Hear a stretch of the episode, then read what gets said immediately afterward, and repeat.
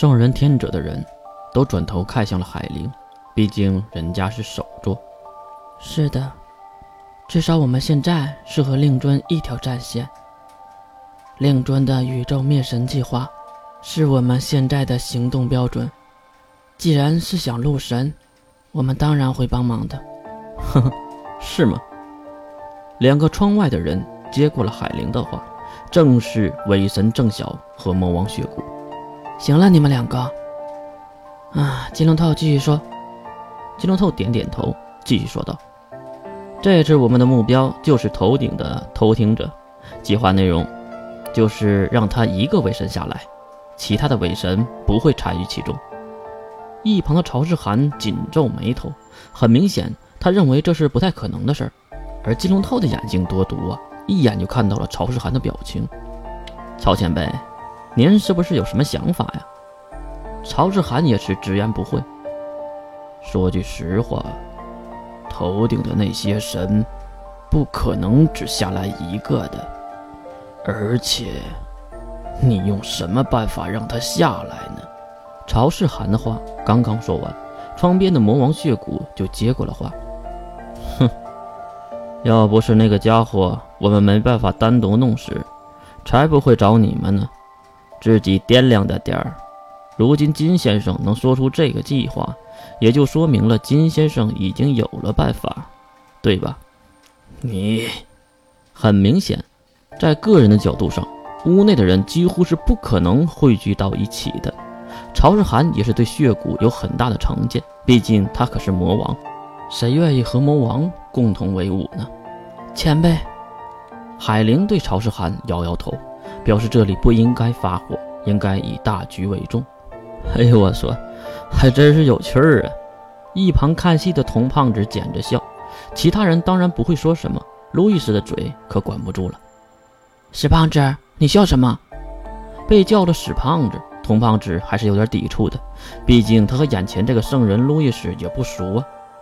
哎，我说，我们各为其主，而我们其主的目的都是让我们联合到一起，所以就先冰释前嫌，不好吗？呃，先搞定眼前这个巨大的敌人，不好吗？我说的是吗，各位大人？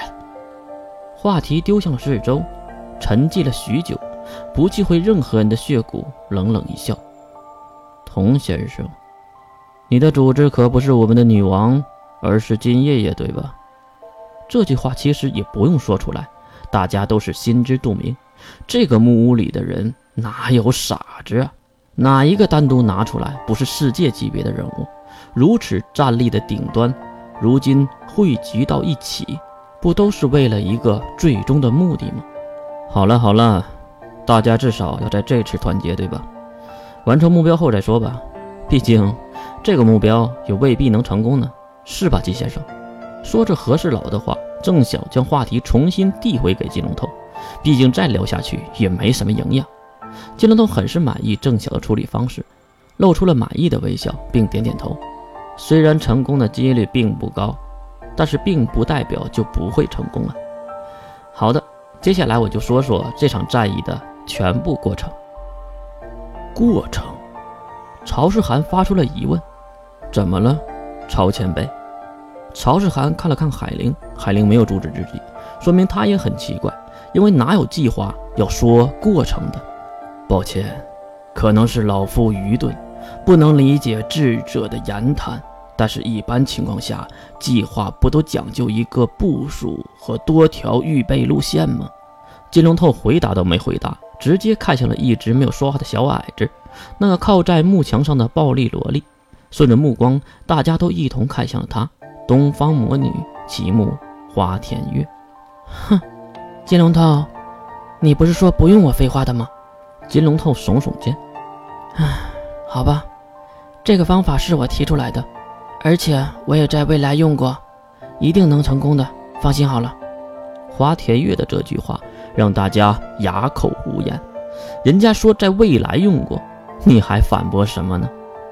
既然前辈这样说，老夫哦不是晚辈也没有什么疑问了。老头曹世涵对矮小的花田月行礼，花田月也没有回应什么，瞪向了金龙头。可能是非常讨厌解说吧，所以话题再次来到了金龙头这边。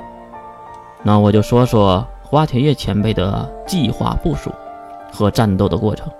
首先，我们会让岛上所有的非战斗人员去海面避难，然后以炫空岛的圆形结界为标准，划为内外两个队伍。一边说，金龙透在怀里掏出了一张白纸，并拿出钢笔，在白纸上画了一个圈。